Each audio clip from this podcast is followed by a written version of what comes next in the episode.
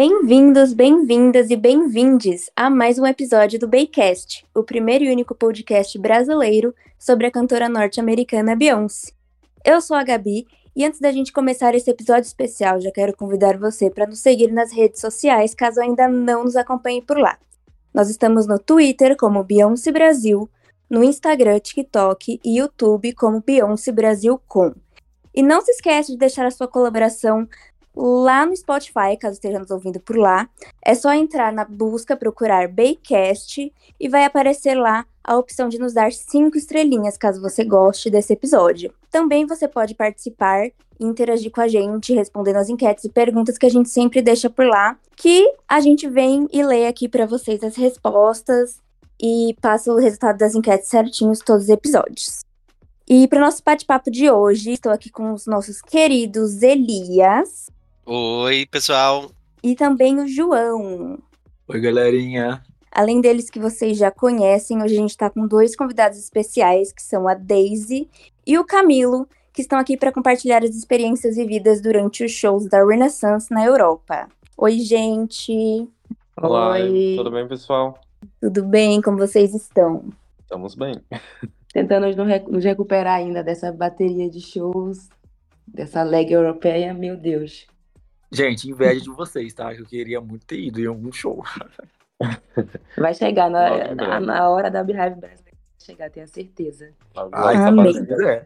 Não, eu vou ser sincera pra vocês, mesmo a gente tendo em todos os shows, o pensamento era sempre: eu quero esse show no Brasil, porque eu sei uhum. que quando chegar ela vai entender o que é uma Beehive de verdade. Assim esperamos, né, gente? Bom, vamos falar um pouquinho aqui da tour, que foi iniciada no dia 10 de maio lá em Estocolmo, na Suécia. E não tem data ainda para chegar aqui no Brasil, infelizmente, mas a gente não desiste, né, pessoal? Isso não quer dizer que o Brasil não teve presente lá em muitos, se não em todos os 21 shows realizados lá na Europa. Porque o que mais a gente via era bandeira, era blusa, era tudo do Brasil. É, Camila e Daisy, vamos começar perguntando para vocês em quais shows vocês estiveram. Começamos em Bruxelas, que foi o terceiro show. Depois. Sunderland, Sunderland. UK, na Inglaterra. Uhum. Hum. Fomos para Amsterdã, nos dois shows. Amsterdã, os dois shows. E depois Polônia, Polônia os dois os shows. dois shows. Nossa, arrasado. Então vocês foram depois... em seis shows da Rainha. Seis. Uhum. Aí, ó, pra despertar inveja em todo mundo. Não, não, não vai ter inveja, não. Eu queria que todo mundo. Eu vou ser muito sincera, eu queria que fosse no Brasil. Eu vou repetir isso o tempo inteiro nesse podcast, porque o, o, que, a, além de todo, de tudo, todo o show, foi muito bom encontrar brasileiros e curtir nesse show. Foi sentir um pouquinho do que vai ser quando ela for no Brasil. Uhum. Assim, como vocês foram em seis shows em, em quatro países diferentes, né?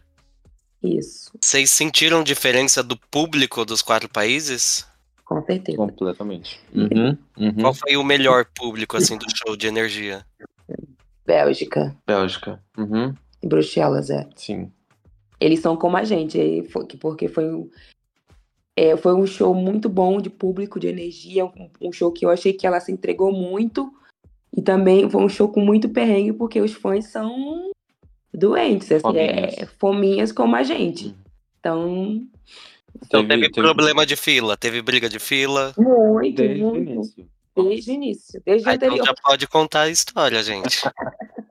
ah, a gente já sabia, né? Que a gente foi no Formation também lá. E aí a gente pensou, ah, vamos. Tivemos problema na Formation, mas assim, ah, não, é, não foi tanto. Vamos tentar mais uma vez. E aí a gente já chegou lá e Camilo tava ansioso, que Camilo é Beehive raiz, né? Aí eu quero ver onde que é para saber como é que o lugar. Aí um dia anterior nós fomos passar para ver como é que tava lá. Aí quando a gente chegou era meio-dia, né? Meio-dia. No local uhum. já tinha gente acampando. Aí a Camila ficou em pânico. Eu entrei em pânico, assim. Eu não sabia o que fazer, porque a minha intenção era pegar grade. Eu falei, não, eu vim para pegar grade, eu vou pegar grade. Aí eu fui e coloquei na cabeça do pessoal que eu queria acampar. com o pessoal que estava acampando. E aí era um grupo de, de cinco meninas belgas e elas já estavam lá, acho que dois ou três dias, eu acho, Sim. Uhum. acampando. E a gente pegou, foi, perguntou como seria o processo, aí elas falaram que tinha que dormir lá. como elas para pegar o número. Uhum. Aí fomos no shopping, compramos a barraca, tudo direitinho, e voltamos à noite. Entramos na fila, acho que pegamos o número do 12 ao 12 ou 14. 14. É, o 12 ao 14. E aí a gente dormiu lá, acampou. Só que aí o que aconteceu é que eu, na verdade, eu não dormi. Porque eu tava com outros amigos na casa que a gente ficou na Bélgica. E eu falei pro Camilo e pro pessoal, eu falei, ah, eu, eu volto muito cedo pra vocês irem em casa tomar banho e a gente já ficar preparado pro show. E aí eu voltei, umas 5 horas da manhã, eu, eu voltei e o Camilo e os outros dois amigos saíram. E aí no que eles saíram, é, começou uma confusão do nada. Eu tava dentro da barraca organizando as coisas. Quando eu fui tentar entender a confusão, chegou uma menina, era umas, já umas sete e pouquinha, uma menina que era da Bélgica também, e ela falou assim: Ah, eu sou daqui, eu não aceito isso, as pessoas de fora virem, ficar acampando, eu não vou respeitar acampamento nenhum, você é a primeira a entrar e não vou respeitar ninguém. E Isso aí- que ela tinha pego o número 40. Isso, né? ela já pegou o número 40. E ela não tinha aceitado. Ela não tô feliz com o meu número e não vou respeitar nenhum acampamento, porque aqui na Bélgica é proibido. Tinha que todo mundo chegar às 7 da manhã. Quem chegou antes, o problema é- é de quem chegou antes. E aí, como eu não tinha dormido, eu fiquei um pouco com medo de brigar. Aí eu cheguei pra ela e falei: Ah, mas não é justo com as pessoas que dormiram aqui. Com as pessoas que chegaram antes de você, não tem como arrumar confusão. E a menina acabou levando a discussão um pouco pra questão racial, porque as, as, as primeiras da fila eram as garotas bem brancas, assim, e era de lá também. Como eu não tinha conhecimento, eu não sabia, ela virou pra mim e falou: elas não são nem daqui. E começou a discutir, só que eu não sou muito de brigar sem saber o porquê. Eu cheguei na outra menina e falei: olha, tá acontecendo isso. Ela falou que vocês não são daqui, que não tem direito. Ela falou assim: eu sou daqui, eu sou belga também, tanto quanto ela. A diferença é que eu sou branca e ela é negra. Não tem por que trazer uma questão racial, ter uma questão lógica. Eu cheguei aqui primeiro, eu vou ser a primeira a entrar, vou respeitar a fila. Aí eu falei: bem, eu tô com esse número aqui, os meus amigos dormiram aqui na fila, e eu vou seguir esse número. E aí eu já mandei mensagem desesperado para o Camilo. Votem agora, tá tendo confusão Uhum. aqui. E vai dar mais confusão conforme a galera for chegando. E aí essa menina ficou criando mais soldados, né? Pra entrar na batalha, destruir a fila, a, a- a fila toda, né? Não respeitar. E muita gente estava seguindo ela até começar mesmo a confusão de alguém, de alguém falar assim, ó, se não- se- já que ninguém vai respeitar, vamos formar um círculo e entra quem, quem, quem tiver na frente. E foi o que aconteceu. Acabou a fila, não tinha mais respeito, ficou todo mundo tentando se agarrar na grade no portão que ia abrir. Isso às sete Meu horas da Deus. manhã. Sete horas. O portão Sete horas da manhã. meio-dia. Não, pra gente era uma hora. Uma hora, Uma é. hora. Sete horas da manhã. Aí eu já virei pro, pro Camilo, vem logo, corre, vem logo. E quando eles chegaram, tava a fila acumulada. Aí eu falei, vamos ficar aqui, mas não vamos gastar nossa energia, porque agora não é hora de brigar. A hora de brigar é na hora de entrar, porque agora é à toa. E aí a galera até tava lá, teve discussão com outro grupo de brasileiros que a gente conheceu. Um, o pessoal tentou entrar na frente deles, aí um, tentaram fazer caso de xenofobia, só que aí o menino, o brasileiro, eles tentaram falar em francês, né? Porque viu que a gente tava conversando em inglês, tentaram falar em francês pra meio que desmoralizar. Só que o menino falava francês fluente, ele entendeu tudo. Ele discutiu em, em francês, inglês, em português, ainda falou assim: se quiser, eu falo mais uma língua. Tem um vídeo disso que eu acho maravilhoso do, do, do garoto. Eu esqueci o nome dele agora, mas ele é do, do Ceará e foi um maravilhoso. E aí, quando esse menino brasileiro discutiu, a gente se juntou. Falou: vamos entrar junto, porque tentar ficar os brasileiros o máximo que puder. Isso, vamos Eles macetar todo mundo junto. Isso. Aham. começamos a criar estratégia, qual era o melhor, para onde ir. Como a gente estava no clube, tentamos ver qual era o melhor lado. E essa menina estava o tempo inteiro atrás. Quando entrou, foi um empurra, empurra danado. A gente conseguiu entrar, ficar na- continuar na mesma posição. Só que ainda tinha uma segunda fila, que a primeira fila você entra, pega os brindes, né, que, que eles dão, que é o- uma bolsa prata com um ventiladorzinho e um boné Credenciamento. e o credenciamento, uma vez que você passa, você vai para outra fila, que é para esperar realmente para entrar. O clube deveria ter sido o primeiro a entrar. No final, acabou sendo o último por- pela confusão que estava gerando.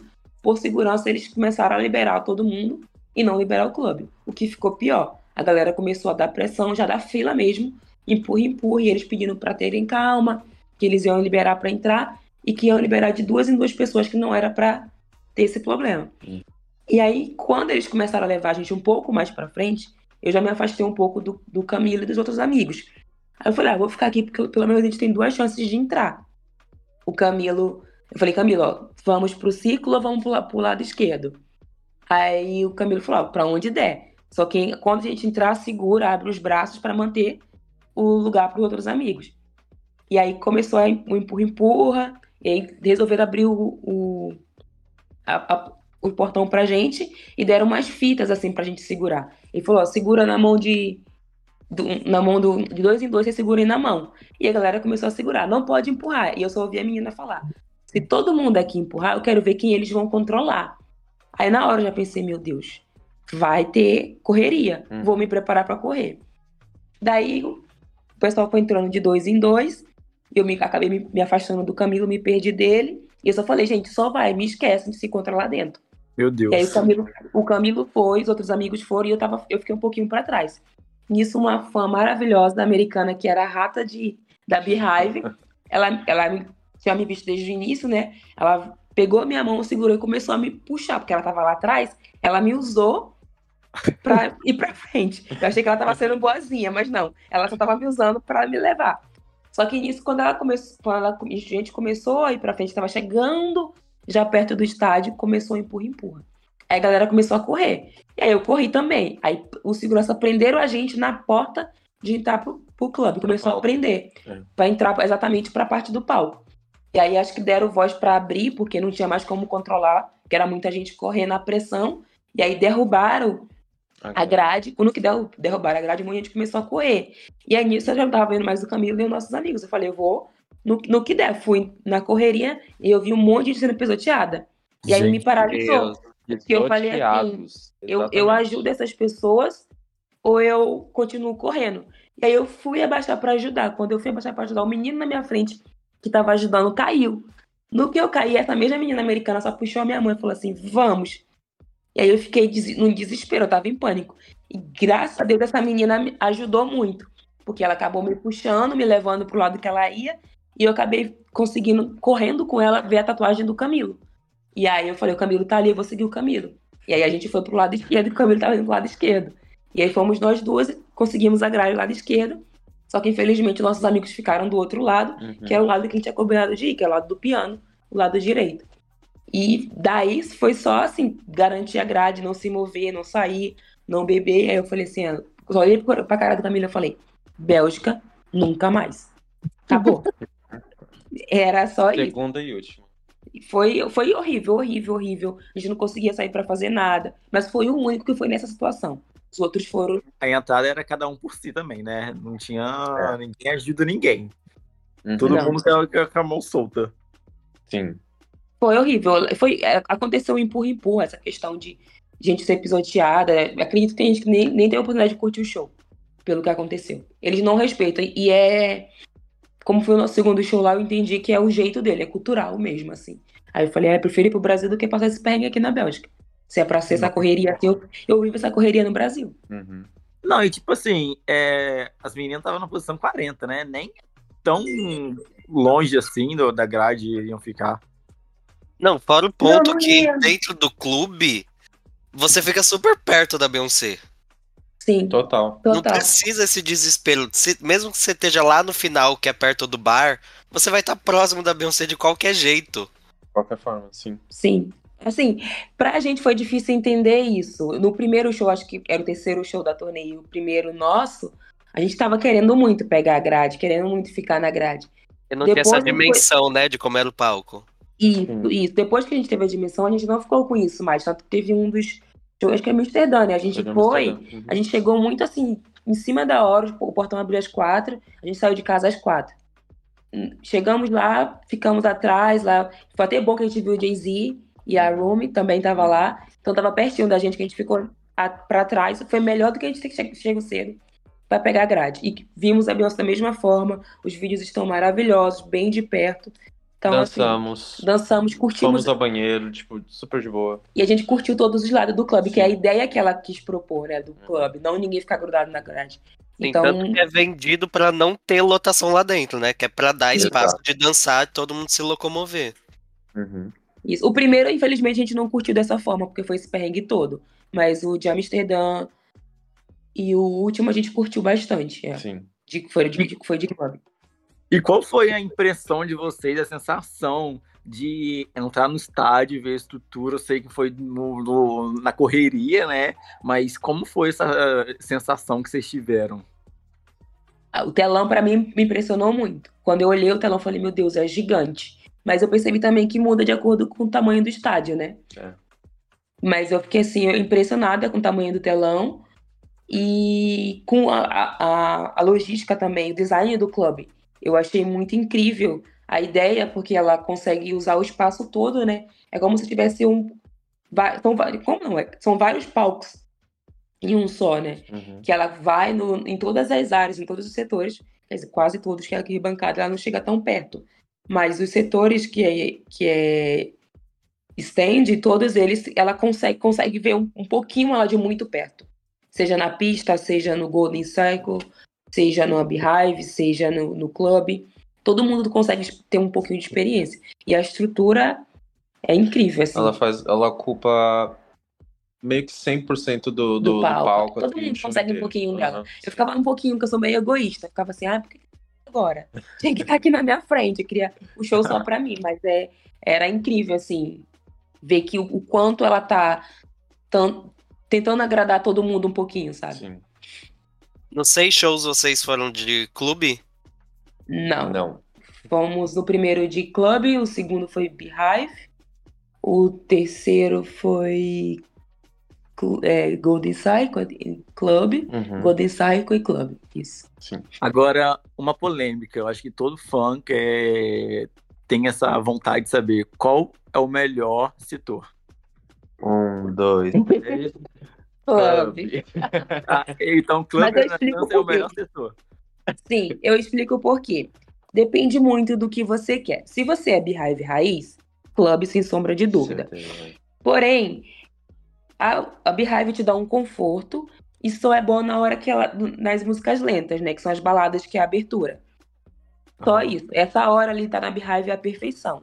É. Porém, o clube é bom os dois, as duas horas. Porque você vê o show todo de frente. Então você consegue acompanhar o início.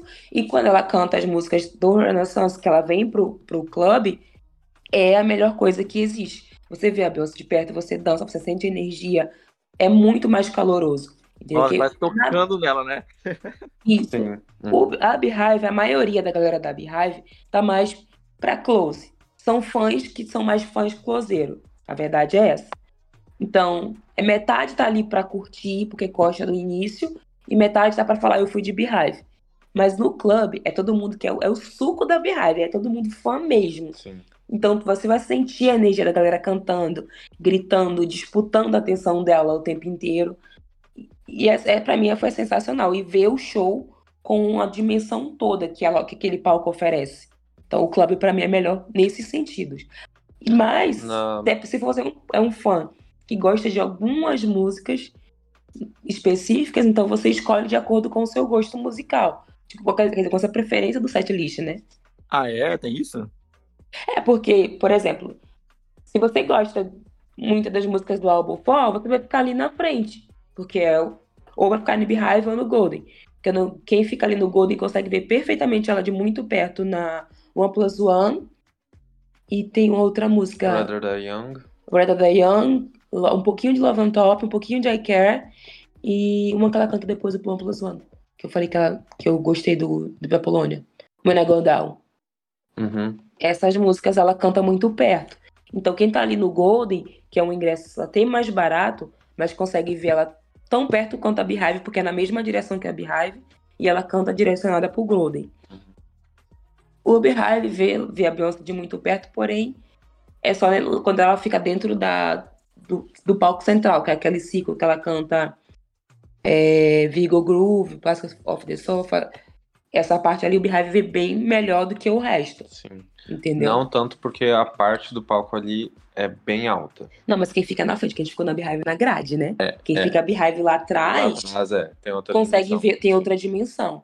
Ficar grudado na grade só vê ela de muito perto quando ela chega no meio para cantar as músicas, né? Quem é fã mesmo vai acabar sempre, depois que vê, vai acabar sempre preferindo o clube. Hum, e vocês acreditam que aqui no Brasil pode ter esse, todos esses setores? Ela traz esses setores? Dá para trazer ou não?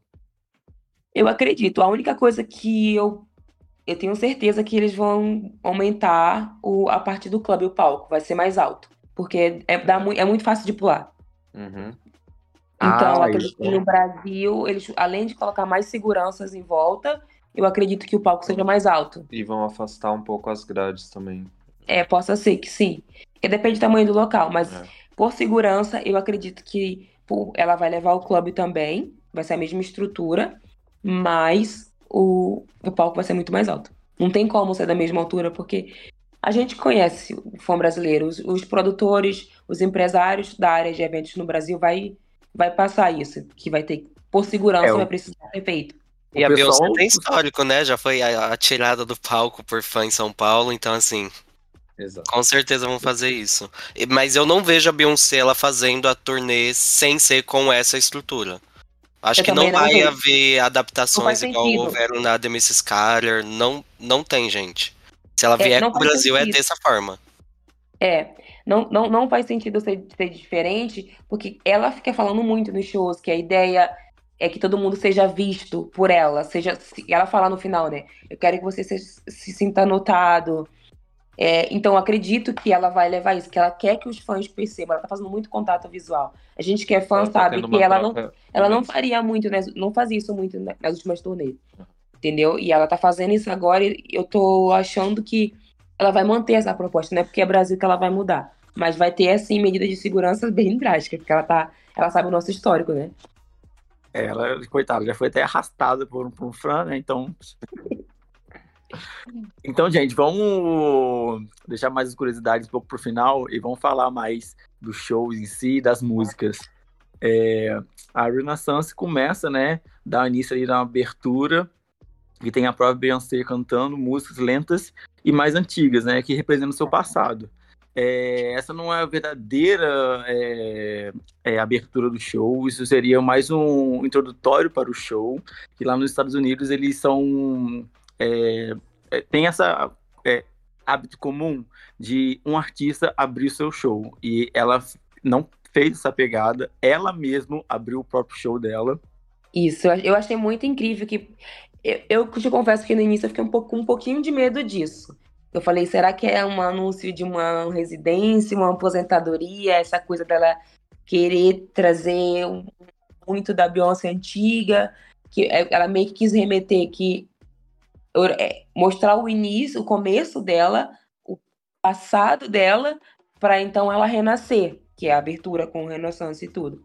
Eu achei inc- incrível a pegada, mas eu, eu, eu, como a gente sabe que ela é cheia dos mistérios, eu tô com um pouquinho de medo de- do que possa ser essa ideia dela trazer a Beyoncé antiga para abrir a turnê da nova Beyoncé, no caso. É, ela se coloca como uma artista principiante, né? E canta diversas Isso. faixas do início da carreira dela. É, todas com uma pegada R&B, focadas em seus vocais e com fortes batidas, né? E, e com fortes batidas. E sem fortes batidas, no caso. Isso. Então, então eu acho que também é muito passado dela, né? Ela quis Sim. demonstrar que é passado e agora vocês vão ver meu renascimento, né? É, ela já introduz é, com Drunk, é, Dangerous in Love, é, seguida por Falls in All, One Plus One, e que é cantada em cima de um piano, e I Care, né? É, em alguns shows, a Beyoncé adicionou a música River Deep e Mountain, Mountain Height, da Tina Turner, em homenagem ao seu falecimento, que aconteceu bem no comecinho da, da turnê. Não, acho que foi depois do show da, de, da França, né? Que ela, que, ela, que ela começou a incluir.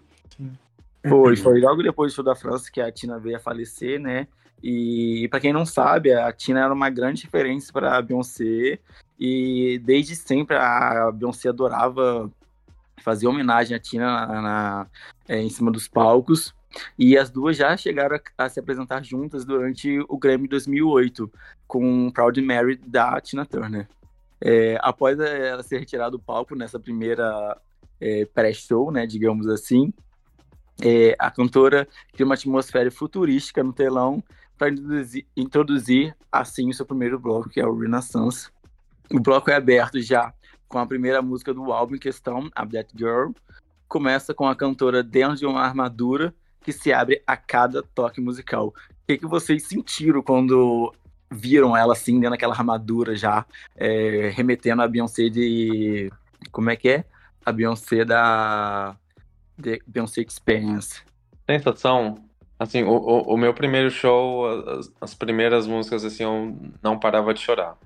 Eu pegava na mão da Daisy e falava, nossa, eu tô vivendo isso. Porque uh, no, no primeiro bloco, é, Dangerous in Love, eu achei que eu nunca ia presenciar assim, o ao vivo, entendeu? E foi um. Assim, um boom. Na parte do Renaissance já foi, sabe, a. E aí, quando ela tava com aquela, aquela parte que ela faz, é, saindo do robô e tudo, eu, eu tava, eu ficava, me dava uma sensação de euforia que eu falava assim, meu Deus, o que, que essa mulher cons consegue fazer mais nesse mundo? Como que ela tem essas ideias? O que, o que, ela não é um ser humano normal, sabe? E era uma sensação de, cara, eu, eu tô fazendo parte de uma coisa que eu não, eu não consigo dimensionar o quão grandioso é. E, e na hora, a sensação de verdade. Eu falo que eu, eu vou pro da Bíblia fazer oração, né? Eu ficava agradecendo, eu. Muito obrigada, Deus, por me permitir estar vivendo isso. Olha essa mulher, olha que genialidade, olha a proporção de tudo isso. E eu gosto muito de observar. Eu consigo parar para observar as pessoas e ver as pessoas assim incrédulas, esperando. abertas, né? Olhando. Isso. Sim. Olhando, eu falei assim, como que um ser humano consegue fazer isso? Eu sei que a maioria não gosta de comparar ela a Deus, mas para mim é uma coisa. Ela é, é, é uma divindade. Uma divindade, assim, sabe? Que consegue transformar as ideias dela em um show e numa arte que toca muita gente de uma forma assim é, eu não consigo explicar, mensurar o quanto eu senti que ela que ela se transformou, a, a transformação dela, quanto ela evoluiu como artista, quanto ela mudou, e ainda assim eu continuar gostando dela da mesma forma. Então, essa questão da robotização, da, da quando ela sai daquela roupa, eu falo assim, agora é uma nova Beyoncé, é uma nova era de verdade. E ainda assim continua aquela que eu sempre tô acostumada. Eu não tive o medo da mudança, que era uma coisa que eu estava com muito medo antes. E quando eu vi os dois shows da Suécia, eu não, eu não curti para falar a verdade. É, ela trouxe bem essa experiência da, das outras Beyoncés, né, das outras eras, é, não só em figurino, mas também em compromissos do show. Eu não sei se os ouvintes de casa sabem, mas ela saindo desse robô nessa primeira parte, é, remete muito à turnê dela de Beyoncé Experience, que ela sai também de dentro de um robô. Perfeito, icônico no DVD. Não, Perfeito, já, né? já deixa eu tirar uma dúvida. Eu, vocês comentaram. Então, quando vocês assistiram o show de Bruxelas, vocês já tinham acompanhado lives da abertura do show na Suécia? Sim. sim. Então vocês não, não, foram pegos de surpresa, né? Olha, eu não aguento. Eu, eu vou ser sincero. Eu e a Deise, a gente assistiu a primeira live. A gente tava muito decepcionado. Sim. Muito. Muito Nossa. Triste, muito mesmo. A gente falou assim, meu, não acredito que, que eu gastei meu dinheiro que a gente isso. gastou o dinheiro pra isso. Bom, começou o show, mudou tudo. na verdade, assim, a gente nem viu a live toda, né? É, é. A gente não curtiu, aí tava muito ruim. Eu falei, nossa, muito péssimo, não, não, não quero. E aí, quando a gente foi, eu, eu não tava mais com expectativa. Exato. Tava totalmente. É como se o, o vídeo que a gente tivesse visto tinha apagado. Eu falei, ah, já comprei, tá tudo pago, vamos assim mesmo. Mas foi muito engraçado que quando ela falou, ela subiu. Ela só, ela só, só, só falou bem-vindos. Quando ela falou bem-vindos, meu coração já tava saindo pela boca, nem tinha visto a Beyoncé ainda. A fumaça. a fumaça. E aí, quando eu vi a Beyoncé, gente, sabe qual foi a minha reação? Porque eu tava com tanta raiva do show, tão triste, tão chateada, tão decepcionada. Quando eu vi a Beyoncé, eu falei, puta! Desculpa. Desculpa, eu, eu falei essa palavra péssima e aí que não deveria. E eu falei, comecei a só falar palavrão, um monte de palavrão, um monte de palavrão. E aí eu comecei, obrigada, Deus, obrigada, ela que, do jeito que ela queria, essa Beyoncé que eu gosto, não sei. E foi o show inteiro assim, numa histeria, agradecendo por, por, ter, por ter a Beyoncé que eu sempre esperei, que eu sempre que eu tava esperando ali. E aí do meu, do meu lado tava essa americana que foi nos dois primeiros, né? Que ela segue em, em todos. Aí eu falei, você tava lá no show da, da Suécia, que eu vi os vídeos e não gostei. Você que tava lá presente, foi ruim mesmo? Aí ela falou assim, foi péssimo. Aí eu falei, mas ela não era a Beyoncé que a gente tá acostumada. Aí ela, não, não era. Não, não sei quem tava lá. Essa mulher que tava lá não era ela. Aí eu falei, mas essa que tá aqui é ela. E a gente ficou brincando com isso. Essa é a Beyoncé que eu gosto. E foi assim, incrível o, a surpresa de ter a Beyoncé que a gente sempre tá acostumada, que se entrega, que, que se joga, mas é o público que também ajudou, porque ela acabou falando, né? Que aquele público tava muito. A galera tava com Nem desejo, com fome. De show, ela já tava falando que foi a melhor. Ela melhor foi... público da, da, da, da turnê. Ela ainda brincou com isso, que foi o terceiro show, né? Meio que fazendo uma, uma brincadeira, porque no, no, nos dois da Suécia o público era muito morto. Mas é, é do local, daí uma é terceira guerra mundial, né? Entre Suécia e Bruxelas. Mas assim, mas a galera tava realmente gritando muito. Antes de entrar, a pessoa já tava com muita fome. A pessoa tava com, com realmente saudade dela. Porque do momento que ela entrou até a hora que ela foi embora, a galera não, não parava de gritar um segundo. Todas as músicas, todo mundo cantando, gritando. Uhum. Parece, eu, eu tenho uma sensação que nesse show é, parece que baixou assim, uma entidade em todo mundo e tava todo mundo fora de si. E totalmente todo mundo fora de si, ligado a ela. Todo mundo era súdito dessa mulher. Quer dizer, sempre é. A é, Sasha né? que tava ali, né? E aí... Isso. Isso.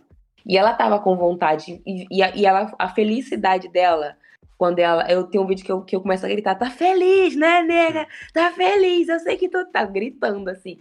Porque ela tava sorrindo com sorriso de orelha a orelha, voltando, agradecendo muito pela, pelo carinho, pelo público, sabe? Então, acho que essa sensação, essa questão, assim, foi.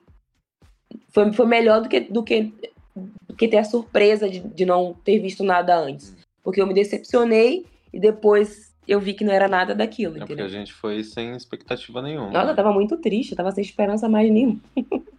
eu falei, eu não gosto Tava sem esperança, mas também correr igual doido pra chegar na grade, né? É óbvio.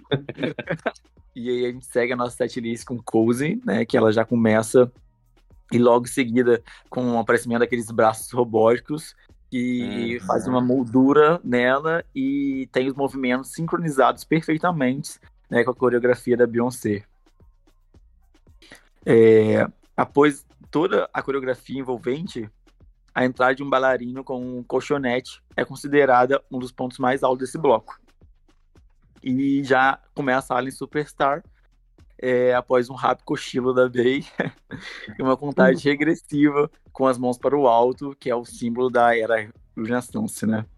No refrão dessa música, muitas pessoas ficaram surpresas com a perspicácia da Bey de introduzir os instrumentais de Sweet Dreams, porém dura pouco, né? Felicidade e a música não é de fato cantada. O que, que vocês acharam dela colocar esses instrumentais? Qual foi a reação de vocês e do público ali em volta?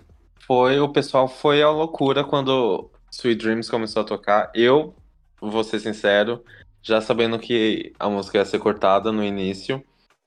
No, no show de Bruxelas eu me deixei ser levado e comecei a cantar Sweet Dreams, achando que, que ia continuar. Mas vai, vai a loucura, assim, sabe? Eu, eu demorei para perceber, na verdade, que, em que ela não cantava. eu fui também na onda, e até em outros shows, mesmo sabendo no UK que a gente foi, no segundo, eu ainda cantei. E aí eu falei, cara, toda vez eu esqueço que ela não canta. Mas eu confesso que foi decepcionante ela não cantar. Porque Sweet Dreams é uma das minhas músicas favoritas. Mas eu amei também a sacada dela que gerou essa coisa, no, essa vontade no público, que eu acredito que talvez ela use essa música de uma outra forma, num, talvez numa segunda leg ou no, num, no ato 2 que, que talvez aconteça, a gente não sabe, né, se tratando dela. Ou talvez, eu acredito, eu já sou da teoria que tenha algo relacionado com os visuais. Porque ela começa, ela Alien Superstars dormindo.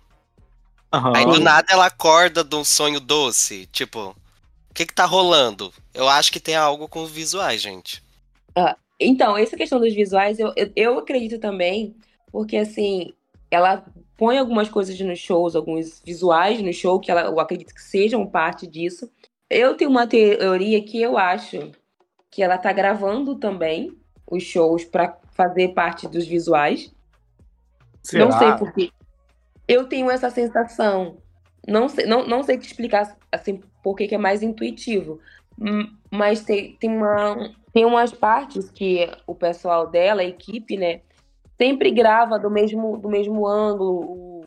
Os fotógrafos dela, eu, sempre, eu observei muito eles vindo para as mesmas partes e gravando os, os público, o público na mesma hora, entendeu? Assim. Aí eu falei, será que não estão guardando esse material para incluir nos visuais? Porque e fazer não é uma, uma troca igual o Homecoming? Sim, eu acho. Ou finalmente vinha um DVD de uma turnê, né? Que a gente espera muito. Nossa. Você acredita em DVD uhum. ainda? Eu acho que não. Ah, eu acredito. Ou pelo menos um especial, tipo Homecoming na Netflix. Ah, sim. Aí eu Quem sabe não vem aí a tour na Amazon, que ela já tem parceria. Também. ficar de olhos abertos. Na verdade, eu acredito que possa sair algo relacionado a isso. Porque no último show, quando ela falou. Quando ela parou para conversar com o pessoal e falou que ela tá, tinha há três anos atrás ela começou a preparar esse show. Então acredito que ela talvez tenha preparado um documentário para falar sobre essa turnê, entendeu? Vem aí, hein, Netflix. Eu espero. Pelo menos para ter material, porque eu, eu fiquei muito curiosa para saber que de onde que ela tirou todas essas ideias, porque na, ela é muito surreal, não tem, não tem como. É, esse show, para quem é fã e quem não é, a sensação eu diria que é quase que a mesma. A diferença com fã é que tem o carinho, o amor, a admiração por ela, e quem não é fã vai se transformar em um. Porque você vai. Nós, é, no show de Bruxelas, a gente levou um, um amigo nosso. Que assim, ele. Não né, é fã. Não era fã. Nem, nem, nem curtia. Não, assim, ele não, não sabia que era Beyoncé cantando algumas músicas.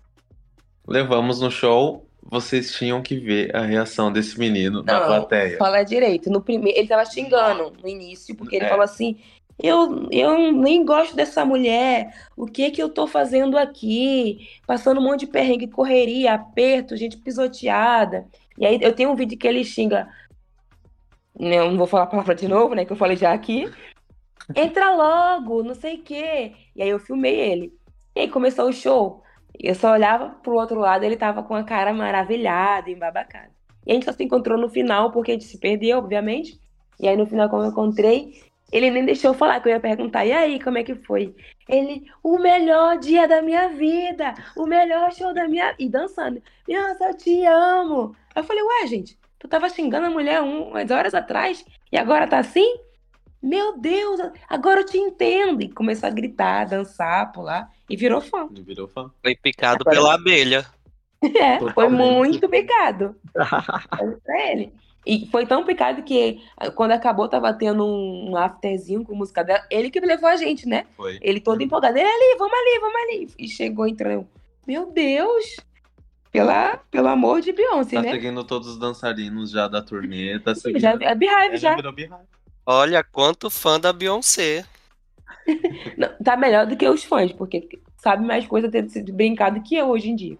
E encerrando o primeiro bloco da Renaissance, é, Beyoncé ela revive né, a faixa Lift It Off, que é uma parceria entre ela, Jay-Z e o Yeah, lançado em 2011.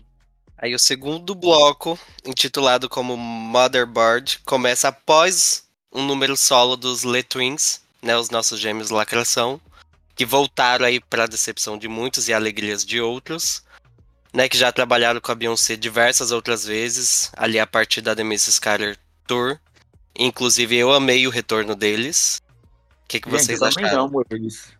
Eu gosto, então assim, eu não, eu não tenho a reclamar, mas a maioria da galera que eu encontrei de Beehive falaram que já estão de saco cheio, estão saturados.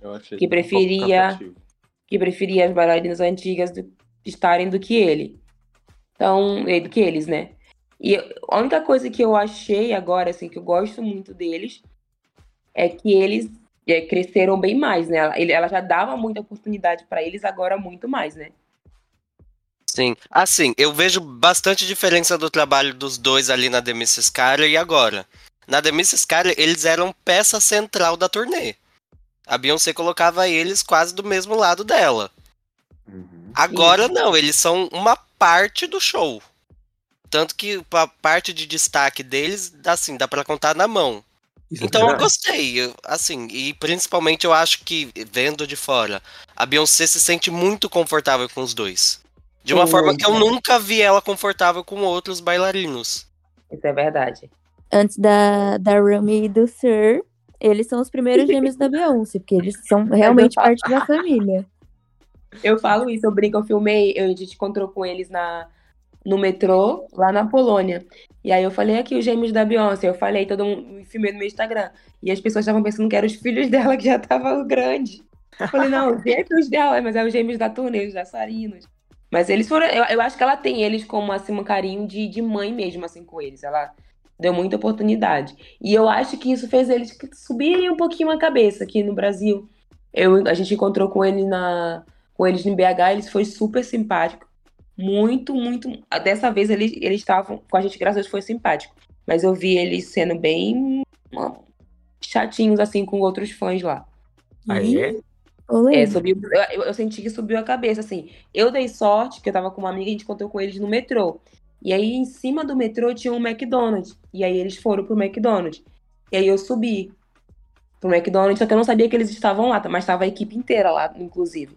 Já, e eles estavam indo encontrar a equipe. Tinha uns que fãs sonho! Pedindo, tinha uns fãs pedindo foto. Eu até mandei pra minha foto pra, pra Rafa. Ela falou assim: ah, pede um vídeo pro Beyoncé. Eu ia pedir. Quando eu pensei em levantar para pedir, eles começaram a gritar com o pessoal que tava lá: não, não quero tirar foto, a gente tá aqui comendo, não filma, não tirem foto. É, depois, quando a gente acabar, se a gente quiser, a gente tira foto. Privados tanto quanto a mamãe. Yeah. Então a galera fica muito em cima dele. Então acho que isso meio que subiu um pouco a cabeça também de se entender que eu acho que se eu tivesse no lugar dele eu não seria diferente, porque, pô, tu ter a oportunidade de dançar com a maior artista da tua geração, então não é de se esperar outra coisa, mas eu achei que eles mudaram um pouquinho. Que aí no Brasil, eu lembro que a gente encontrou, eles foram muito, muito simpáticos, assim. Eu, comigo também não, Às não foi muito simpático. com fome. Também. Porque também. quando eu tô com fome, eu sou pior. Não, eu encontrei, eu encontrei com ele antes, né? Antes deles subirem para comer. Uhum. E ele foi de boa, só tava eu e mais um amigo. Mas no McDonald's era o McDonald's em peso olhando para eles, tirando foto, filmando. Aí eu acho que foi chato, né? Por isso. E aí eles é, estavam muito estrelinha. Acaba que eles também têm uma visibilidade tão, tão grande quanto da artista, né? Que são os dançarinos dela. E aí, às vezes, não estão preparados para receber toda essa atenção, toda essa devoção do público quanto o artista. O artista já, já tem isso na mentalidade. É, acho que a namorada de um deles percebeu que ele estava sendo um pouquinho assim, aí ela tentou amenizar e brincou. E falou: Não, corre, corre, tira foto rápido. Que viu que a galera começou a comentar que eles estavam sendo estrelinha. Aí um deles até baixou a bola. Mas eu acho que foi o Larry que foi mais chatinho. O outro tava simpático o tempo todo. Ah, e sempre tem um irmão que, que deixa a desejar. É, o Larry é meio estrelinha. Infelizmente, mas eu gosto dos dois. Eu sou suspeito, porque eu gosto dos dois. Eu não sei nem diferenciar os dois, então acabo gostando dos dois. é diferente pelo nariz, é diferente o nariz dele. Eu olho sempre falando pro nariz. Bom, voltando aqui pro segundo bloco do show, que é um pouco diferente do primeiro bloco. Enquanto ali no primeiro bloco a Beyoncé vinha com o impacto do close, usando a tecnologia ali para causar um alvoroço, aqui eu já acho que o alvoroço ali é na simpatia, é na presença de palco. Né? Ela já começa cantando Cuff, usando elementos aí do, do remix. E é uma música que bombou né, no TikTok, então eu acho que é um momento, até para quem não é fã, é o momento de dançar no show. E ela segue aí nessa sequência do álbum, tocando Energy, Break My Soul, também com elementos do remix né, de Vogue. E assim, para mim, é um dos momentos auges do show, que ela né, anda por todo o palco. Isso é, eu, eu lembro que eu tinha uns amigos que ficaram na, na pista e quando ela chegou, na hora de Break My Soul, que ela dança ali em frente, para eles falaram que foi a perfeição, né? Uhum. Pra gente que tava no clube não era tanto que ela fica de coste nessa hora, né? Mas pro pessoal que tá. E a, e a hora, inclusive, que ela faz a dancinha Vogue lá com o pessoal. É. Que ela vai andando, voltando pro, pro palco. Ah, mas pra quem tá no clube ali, não é o momento de assistir, eu acho que é o momento de dançar. É. é. é mas essa é a ideia, né? Mas é porque é fofominha assim, gente. É. eu, eu, eu não nunca tô satisfeita. Eu, eu, eu, eu curti, inclusive, no, em um dos clubes a gente curtiu, a gente dançou muito todas as músicas. No de Amsterdã, nessa hora mesmo, quando ela passa, que ela fica dando a volta no palco, a gente deu a volta com ela, eu dancei muito, curti muito. Mas para quem tá, para quem tá assistindo, essa hora é melhor realmente para quem tá lá na pista, porque ela tem um momentinho com ela. Uhum. E, vocês conseguiram ver ela tremendo a raba dela? Ah. ah temos vídeos, temos. Ah, com certeza. Eu ganhei o sorriso mais lindo uhum. desse, dessa, dessa aí, dessa raba. Quando ela, no show da Bélgica, ela treme a raba e ela vira exatamente pra minha cara. E olha, olha pra câmera do meu celular e dá risada. Eu tava filmando ela, ela namorou a câmera do meu celular rindo. Aí eu falei, ela quer realmente me matar. E aquela essa tremidinha já virou a clássica. E ela agora já sabe, né? Já sabe. Agora dá até tapinha na bunda. Gente, aquela tremidinha é tudo. Todo mundo tenta fazer. Eu tento, né? Não vou negar. Imagina o João no, na frente do espelho, para os fãs do imaginário dele. Ah, vai, falar, vai falar os ouvintes aqui. Vamos falar que vocês nunca tentaram tremer a raba igual ela treme. Pior que faz mesmo até no show, quando ela dança, de agora é hora, ah. e dança. Eu gosto da parte do Vogue. Que, que a gente fica brincando. Tá, tá, tá, uhum. Essa foi a minha favorita. Nossa, é a mulher viada em cima do palco. E muito. Essa hora aí, acho que é a hora que eu queria que você pudesse ficar ali no palco, que nem uma mosca, olhando pra ela fazer isso, eu me sentir realizada. Uhum. Ela fica muito mulher viado, né? Fazendo essa Muito, coisa. muito, muito. Mas ela tá muito mulher viada nessa turnê, nesse, nesses blocos, né? Nessa parte assim. É, nessas partes mais energéticas, né? De... É a postura dela, você percebe, você percebe que é muito mulher viada. De dança. Pra andar, os carões. Na hora de, de usar o leque também. Eu Nossa, fico muito. Ela, inco ela incorpora uma gay nesse momento. Bom, Uplands é o terceiro bloco da turnê e ela conta com a interpretação de algumas músicas bem é, representativas né, da carreira da Bey. Então a primeira começa com Formation, com chapéuzão, naquele estilo que a gente já conhece. E aí é militância em cima de militância. Formation, Diva, Wonderwall, é, muito assim. Um... Milituda é a palavra, né? Após essas grandes músicas, vamos dizer assim, começa a, a parte assim que eu espero o show inteiro, que é My Power e Black Parade. E a pergunta é: a Blue Ivy vai subir ou não vai subir? Eu acho que todo mundo para o que tá fazendo só para ver se a Blue deu as caras ali nessa nesse bloco ou não. Então, Camille e Daisy, vocês deram de cara com a Blue Ivy? Duas vezes? Não, só, só na, na Amsterdã. Só em Amsterdã, foi. Só em é. Amsterdã. As outras vezes a gente, a, a gente foi eu. A Blue vem, a Blue vem, a Blue vem. Não vem. A gente, já, a gente já sabe quando ela vai ou não. Por conta do, do, do, do palco. palco. Dá pra perceber pelo palco se ela tá é. ou não.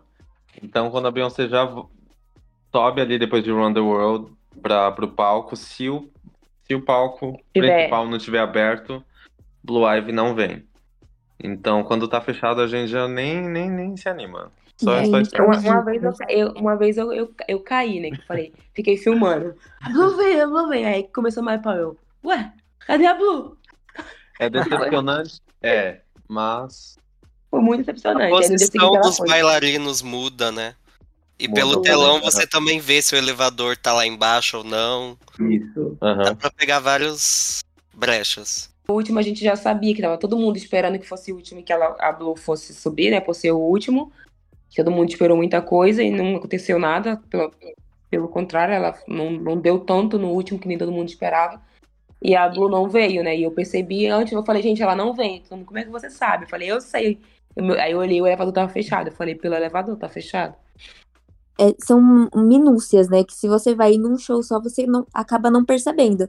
Mas com a não, constância não. que vocês tiveram, vocês conseguem pegar algumas coisas que talvez algumas pessoas não peguem, né? Eu já vi a narradora, tava narrando o show já pro povo. É. de tanto que já foi, já, já aproveitou fazer um bico de. Eu falava, agora é isso. Se fizessem o que eu tava fazendo comigo, eu ia ficar muito chateada. Mas a pessoa, agora é hora disso, agora é isso, agora é aquilo. Aí todo mundo, ah, tá. E eu toda hora, vem isso aqui, agora ela vai cantar isso, agora ela vai fazer isso. e vocês chegaram a participar de algum de alguma homenagem para Blue ou vocês não estavam nesses shows? Porque geralmente as pessoas começaram a levar muito balão azul, muitos corações e, e cartazes pra Blue mesmo. Todos que a gente foi tinha homenagem. As pessoas davam é, o, o, coração azul que a Maria fez, lembra? É. Que aquela polonesa fez, mas ela não apareceu. Sim. Teve o balão também, mas só em um que ela apareceu. A maioria a gente levava, mas não aparecia. Todos tinham uma homenagem, assim, a, a, o pessoal fazia, preparavam, mas só, só suspendia se ela aparecesse, né? Ah, isso é legal, né? Porque você nunca vai, nunca sabe, né, quando ela realmente tá, apesar dela estar acreditada oficialmente como um membro do balé da Bey nessa turnê. A gente nunca sabe quando ela vai ou não aparecer, porque eu acho que a Bey ela preza muito disso também, de não ser uma obrigação para Blue. É, então isso. ela não, não chegou e falou assim: não, você vai participar de todos os shows. Talvez a Acho que não importa a idade, né? Exatamente. Tem a partir até dela o desejo de participar de algum show. E aí vai numa coisa de, ai, quero ir hoje. Ah, então ok. Sabe? Porque, querendo ou não, se essa turnê vier pro Brasil, vamos, vamos cogitar essa hipótese, pelo amor de Deus. Ai, vocês acreditam. É, vocês acreditam que a Blue viria, porque assim, neste momento em que a tour estava na Europa, ela estava no momento de férias escolar. Então tudo bem.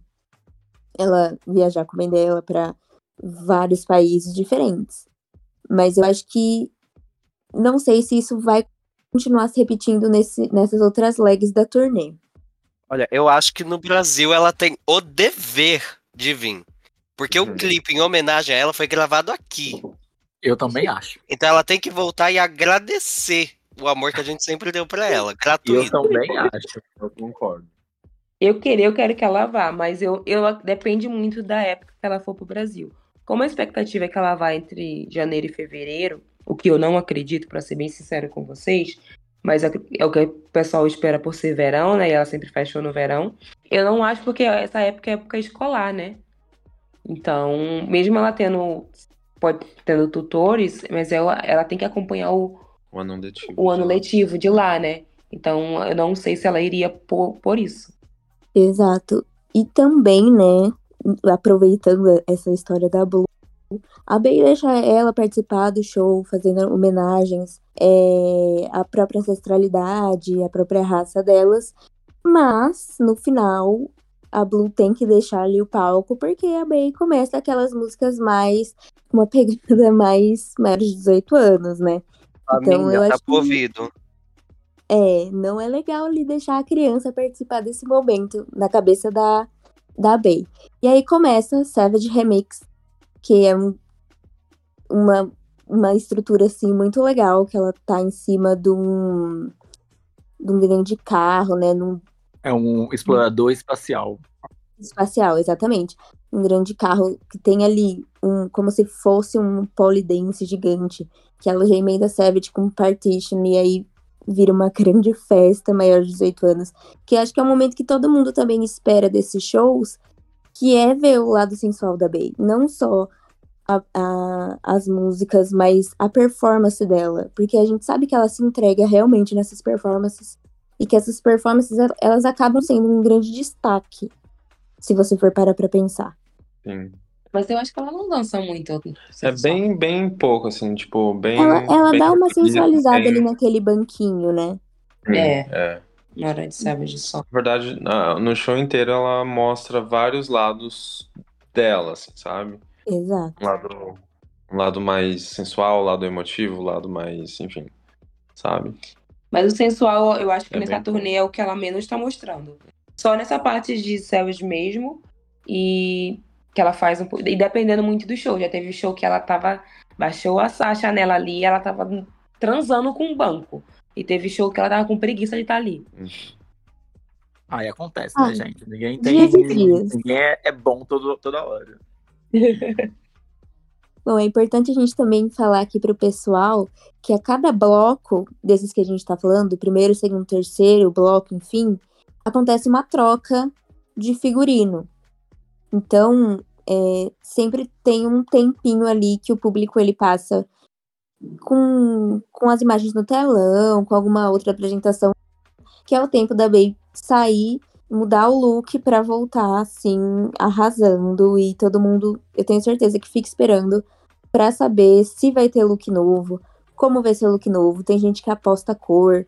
Então, é, é um momento esperado também, essa troca de look. E uma curiosidade, essa, essa interludes que, que acontecem durante todos os shows demora porque tem tempo da Beyoncé sair, é, arrumar a maquiagem, arrumar o cabelo, tirar foto e voltar. Uhum. Hum, é, um, é um intervalo bem mínimo. Eu acho que nem uns 5 minutos, é muito Menos rápido. 5 minutos, é. Muito, muito É, rápido. mas comparado com outros shows, vai que as interludes passavam ali no máximo dois minutos. Nesse ela deu uma espaçada maior, que eu acho que ela também cansou de correr, né? Pra fazer tudo isso. Isso, Fora Sim. que nessas interludes a gente também nem reclama esse tempo aí de 4, 5 minutos, porque a gente tá tendo prévias dos visuais, né? Será que é realmente os clipes ou não, mas são trabalhos excelentíssimos. Pra mim, são as melhores interludes que a Beyoncé já usou em turnê. Foi. Sim, sim. Uhum. Eu, eu tava. Eu a- até tava lendo o pessoal falando do diretor criativo dela, né? Que foi uma puta de uma sacada dele trazer esses visuais. e que conectou muita gente. A gente. A gente fica preso. A gente não percebe que ela saiu do palco pra trocar de roupa. Não, a gente sabe que ela vai voltar com outra roupa, mas a gente não fala, ah, isso aqui é só pra enrolar a gente. Porque a gente fica conectado com o que tá acontecendo ainda. É, ela entregou nesses visuais, né? Muito, Muito. muito. A gente, é o que ela fala, né? A gente pediu os visuais, ela dá quando ela quer e como ela quer. E aí já entramos no próximo bloco, é um dos mais dos maiores da Renaissance, o Anointed, e conta com as canções de Church Girl, Get Me Body, Before I Let Go, Rated I Young, Love on Top e Crazy Love, amada aí por todos. Eu acredito que esse é o melhor, o bloco favorito da, da, da Daisy. Ah, é, Daisy? Sim. Eu tenho uma paixão por essas músicas. Começando por Church Girl, que ela Church Girl, ama, é. ama Church Girl. Ela é uma Church Girl. Eu sou uma, por isso a minha pagar escreveu essa música pra mim. Cada letra dessa música é minha vida. Então eu já E é minha vida. E é nesse bloco que ela aparece, né, com aquela veste toda branca, que o robô, é, com a luz fluorescente, vem e troca toda a cor da veste, não é? Isso. Sim. E eu vou ser muito sincera pra vocês. Eu achei essa roupa sem conexão nenhuma com, com o bloco. Ai, sério? Não, o impacto da roupa é incrível. A questão de, de mudar de cor e tudo mais. Mas eu, o es- eu falo o estilo em si, com todo o bloco. É, mas dependendo de como for, faz sentido. Por exemplo, no último show que ela veio com aquela roupa dramática, perfeita, ali eu já acho que fazia sentido, porque tem essa, acontece uma transição. E quando ela abre, que, que a gente vê o look, perfeito, mas tem uma, umas outras roupas que eu achei que não combinou. Que não tinha tanto drama envolvido pra, pra ter todo. talvez- Talvez com o bloco como um todo não combine. Mas assim, combina com Church Girl, né? Porque ela Isso, isso. vai ali, o, o robô, ele muda o look pra um vitral de igreja. Isso. E Exatamente. faz referência à introdução desse bloco. Que é ela dentro de uma igreja, então. É, só faz assim uma relação com a primeira música do bloco, mas Com a realmente primeira música. Com o seguinte não tem nada a ver. Inclusive, pra mim, esse bloco é o mais desnexo. Aqui eu acho que ela fez Olha um potpourri de Tá músicas. ofendendo, tá ofendendo meus sentimentos. Não, mas amiga, assim, nos outros blocos as músicas vêm tudo, uma combina com a outra. Tem um conceito verdade. no bloco. Esse bloco não, ela fez ali um popurri aqui. Vou misturar essas músicas e ver o que dá. Uhum. Deu que ela, ela fez pra mim, ela me mandou mensagem. Pediu, ó, Daisy, quais são as músicas favoritas que eu vou botar no bloco? É, Essas todas aqui sem conexão nenhuma. Muito obrigada.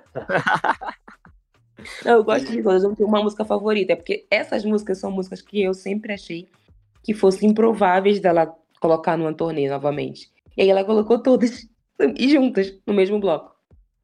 Sim, quando começa Before I Let Go, eu chorei, gente, com uma música alegre. Porque na minha cabeça ela nunca ia cantar ao vivo.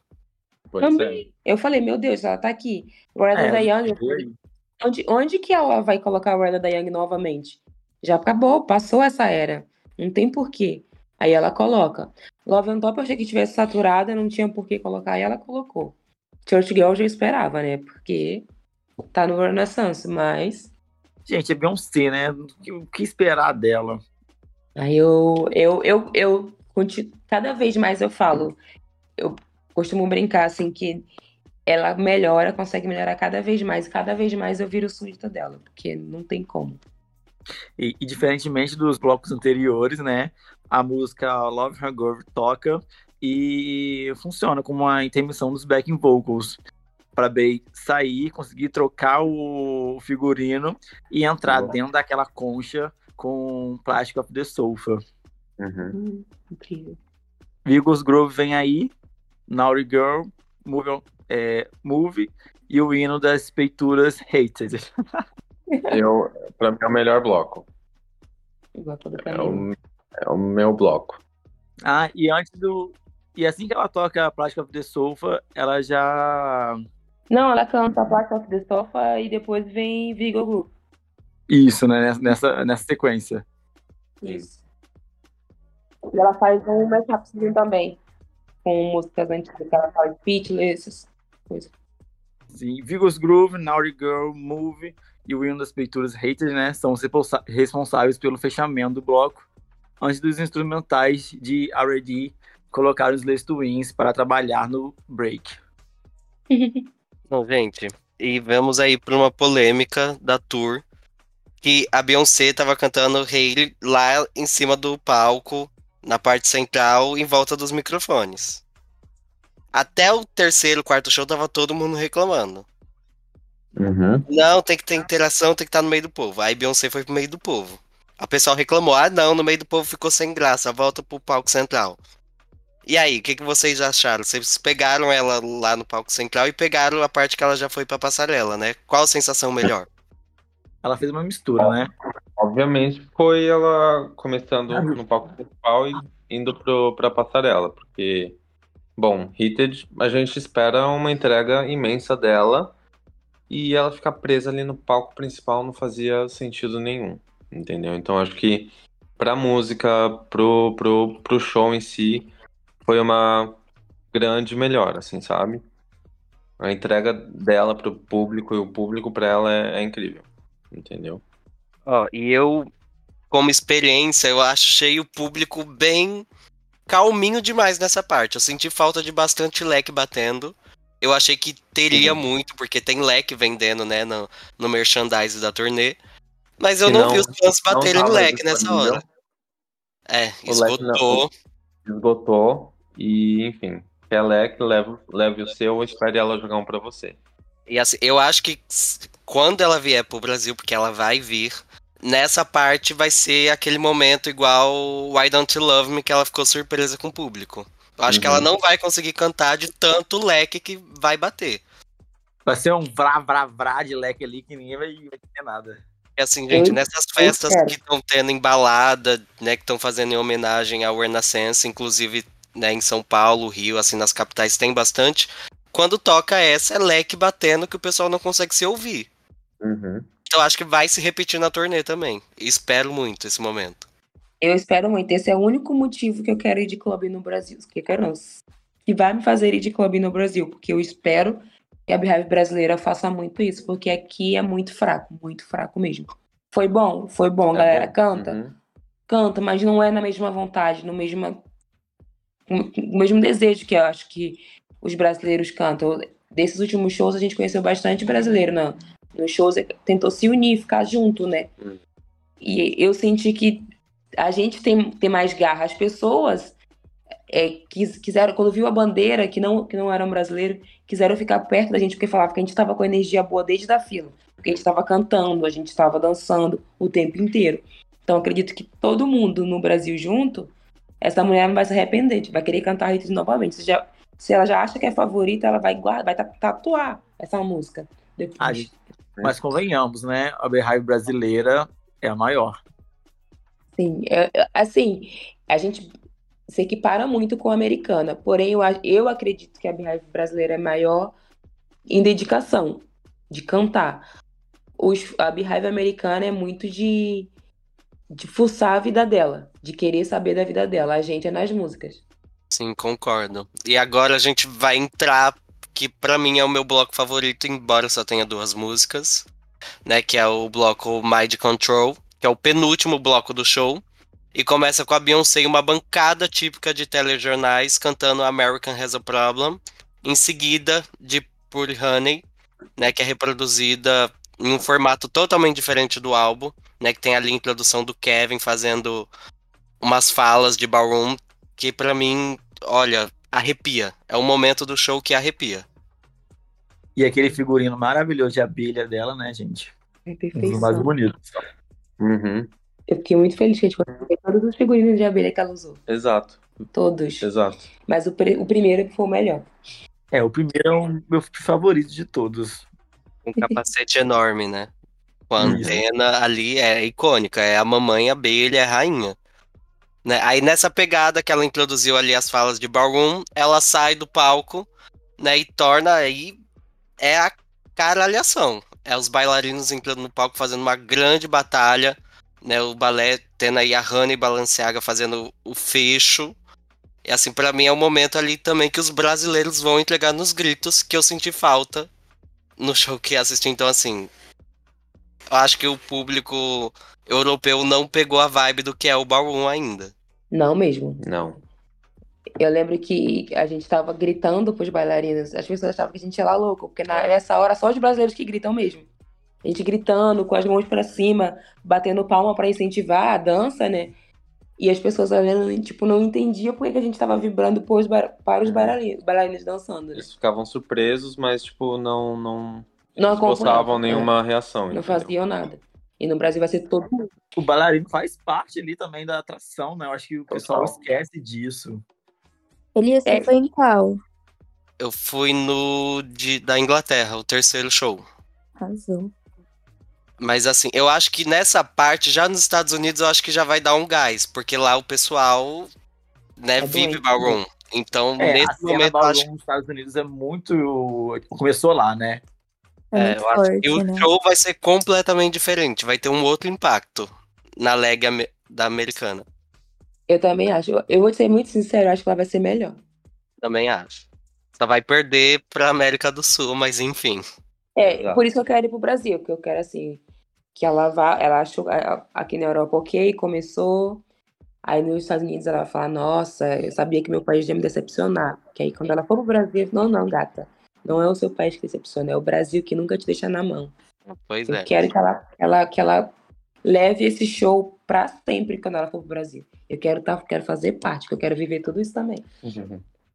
Então, aí já aí no ato final, né, conta apenas com uma música, com Summer Renaissance, que é a última música do álbum, e que a Beyoncé toca enquanto está voando pelo estádio em cima de um cavalo, né? Ela sai ali do palco central e vai até o clube voando, né, em cima do Rennie. E assim, frustrou muitos, outros acham bonito, mas eu acho aquilo completamente sem graça. Ela voando em cima de um trambolho que eu fico morrendo de medo dela cair. Hum. Aquele cavalo com aquela plataforma embaixo que eu acho cafona, feio. Gente, a Beyoncé tem que pegar esse cavalo e dar na mão de um Paulo Barros da vida. Pra ele fazer o cavalo voar no céu, relinchar. Que aquilo estático tá feio, gente. Acabou é, né? com, com o negócio da Beyoncé, o Elias aqui. Ah, detonei. É. Aí a, volta Beyoncé brega lá de 2007. Ela tinha que botar uma cafonice no show. Mas é porque ela quis remeter, né, aquela entrada icônica da Bianca Jagger no Estúdio 54. Aí, para não ficar normal, por que não um cavalo flutuante? É, eu fiquei bem triste com essa história do cavalo. Foi no de. Amsterdã? De Amsterdã, que ela falou que, que o cavalo deu problema e ela falou que ia cantar pro público. Pro público. Eu queria muito que isso tivesse acontecido, porque ia dar para ela perceber que tem como ela fazer coisa melhor do que ficar em cima daquele cavalo. Exato. Mas não, não colaboraram com ela. É, a ideia né, dela era contar com o público. É, teve um incidente que o cavalo não ia conseguir sobrevoar, Aí a ideia dela era começar cantando em cima do cavalo, descer a escada e ir pro meio do público. Exato. Isso. Só que aí a equipe ali, né, houve a falha de comunicação, ela pedindo para eles aproximarem a escada para ela descer, eles, ao invés de aproximarem, afastaram. E ela cantando ali toda preocupada, soltando Oh My God no final. Mas Maravilhoso. assim, Oh, God. Não, tava a puta da vida, bichinha, né, coitada. Eu vi. Mas no, nesse último da Polônia, em Church Girl, teve um problema de ar, de, de áudio. E ela, problema de ar, ela tava cheia de, de ar, muito, muito- você, eu achei que ela não fosse cantar. Eu lembro que eu olhava pro lado e falava, meu Deus, ela não vai cantar. A minha música favorita, ela não vai cantar, ela tá muito puta. Porque o áudio tava horrível. Mas ela cantou mesmo com áudio ruim.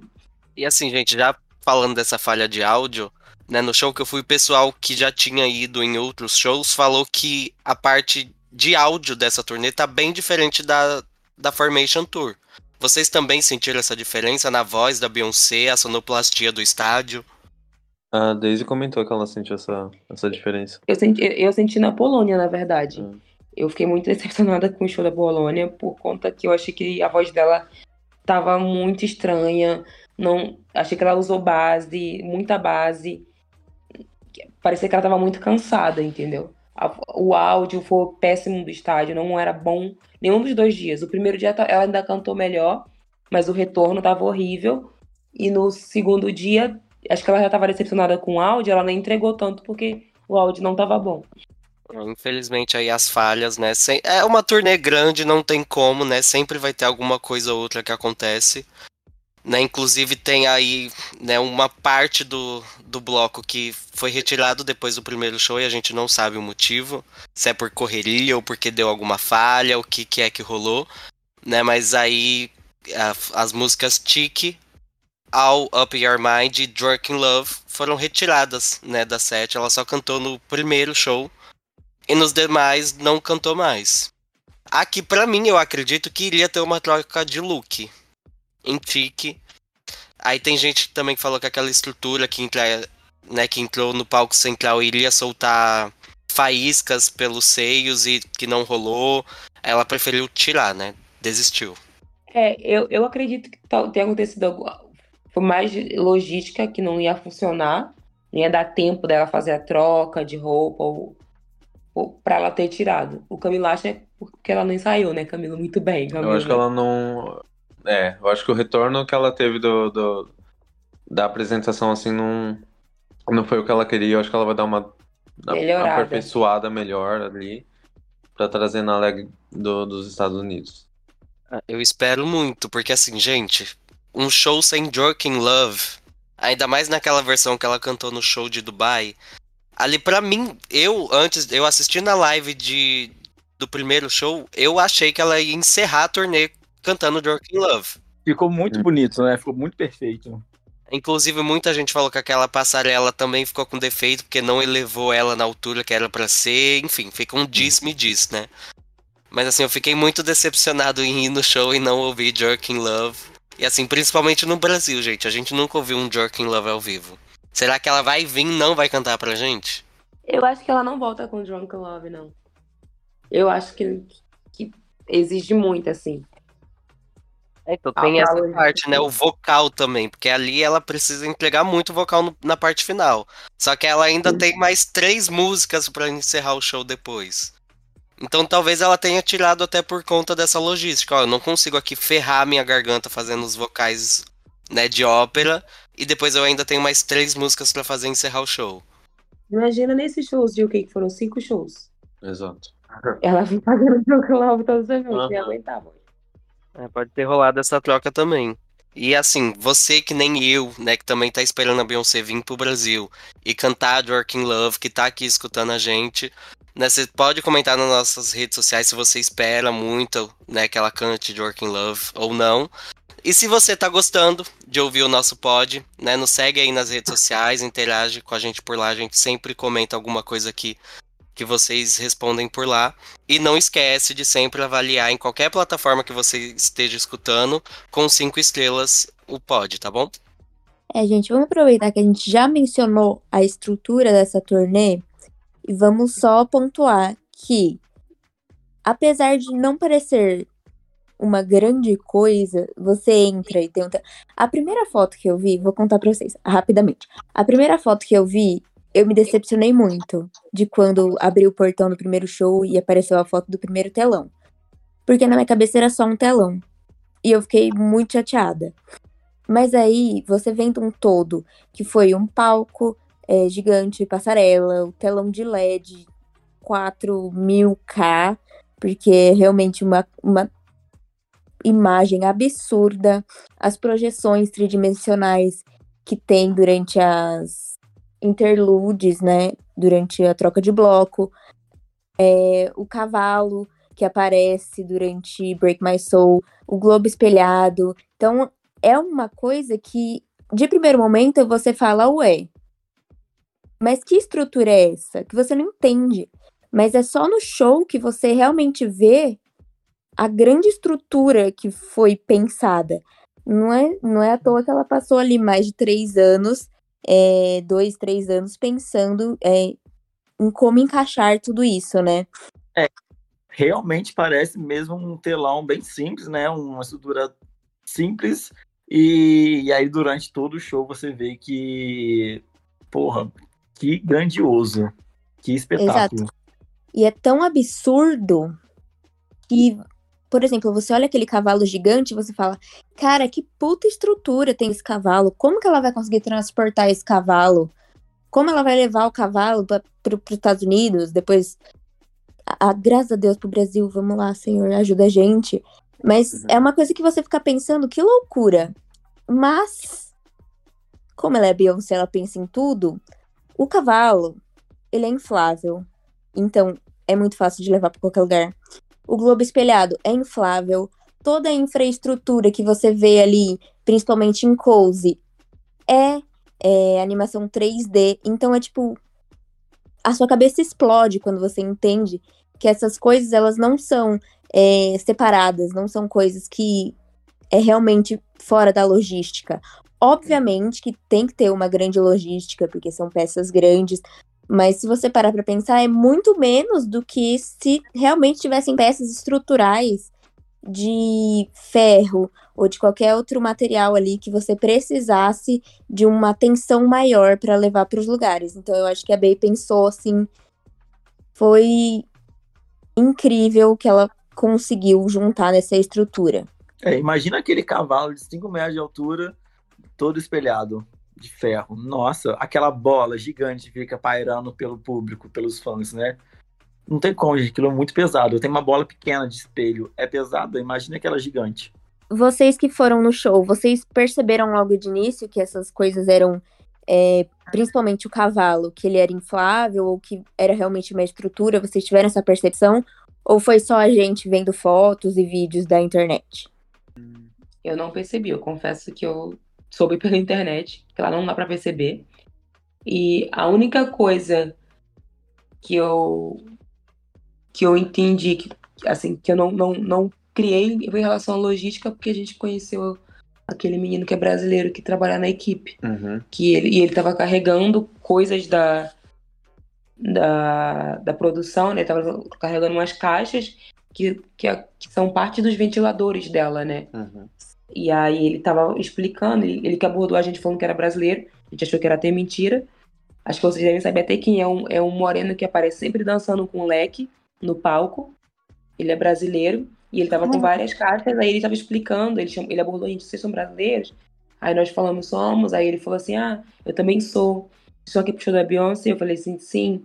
Aí ele falou, ah, eu trabalho com ela. Aí no início falou, ah, tá, tá bom, como é que a pessoa que trabalha com ela vem assim abordar e falar que trabalha com ela? E aí ele mostrou as cartas, ele aqui, ó, tô trazendo parte dos equipamentos, e começou a explicar e falar as coisas que ele fazia. E aí depois nós vimos ele no show. Então, assim, ela, ela, ela tem preparado não só a questão dos caminhões que transportam, como a equipe dela em si transportam partes e são coisas bem fáceis de ser transportadas em caixas normais também. Pelo que eu, pelo que eu percebi e pelo que o brasileiro que trabalha com ela passou pra gente. Uhum. E assim, vocês que foram em duas turnês da Beyoncé, né? Tanto na Formation Tour e agora na Renaissance. Qual o palco, qual infraestrutura do palco causou mais impacto quando vocês entraram no estádio? E qual telão que é maior? as duas perguntas para mim foi a Formation. Eu, eu lembro da minha reação quando eu entrei no, no, no estádio para o show da Formation e eu fiquei assim. Eu fiquei sem reação da, da é. grandiosidade. Superar ah, aquele mim... palco, aquele telão de seis metros, seis andares, é difícil, né? Sim, sim. Então, pra mim, de, de, de turnê, assim, de palco, nenhum dos dois, pra mim, foi a Underrun. Underrun. Que tem aquele palco que é elevador, quando uhum. aquele palco a parte 2, né? Isso, quando. Primeiro que quando ela começa, que ela vai descendo com o Jay-Z no elevador, e todos os músicos estão em caixinhas. Aquilo ali eu já achei incrível. E também tem a, o palco que ela passa por cima do público, que eles passam, que a gente ia acompanhando. Aquilo ali, para mim, foi, foi um palco que não superou. Eu queria que ela fizesse uma turnê com um palco nesse estilo, sozinha. Uhum. Que eu acho que seria uma proposta muito boa também para os fãs. Realmente é um palco maravilhoso do Underground. Eu também gostaria de ver muito uma turnê dela sozinha naquele palco. Pra mim foi o melhor, de verdade. Eu nem lembro qual foi da Miss Carey, o palco. Foi muito simples, Miss né? foi é. bem, bem, bem simples. Eu não tenho é. também. Além dos efeitos visuais presentes nas apresentações, né? Os figurinos utilizados pela Beyoncé foram show à parte. No total foram 46 figurinos de pura extravagância. E pela primeira vez, ela usou looks da coleção de alta costura da cantora em parceria com Bauman, do diretor criativo Oliver Husting. É, foram vistos não só nos palcos, como no tourbook e nas interludes do telão.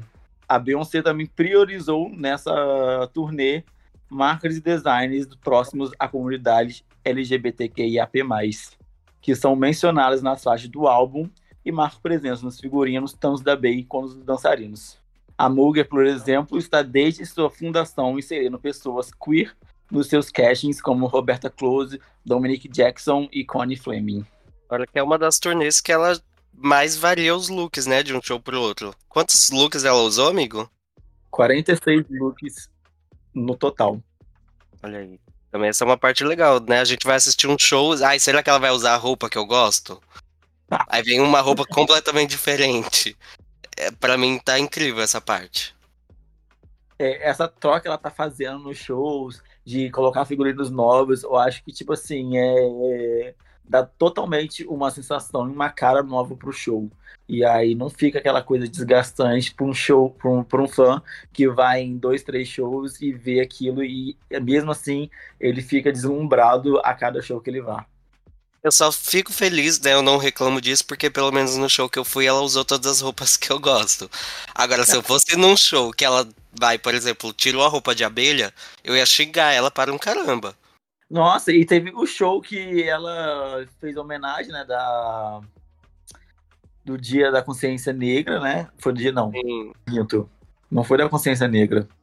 Foi da abolição da escravidão. Foi? Não foi isso? isso algum feriado negro aí americano. Isso.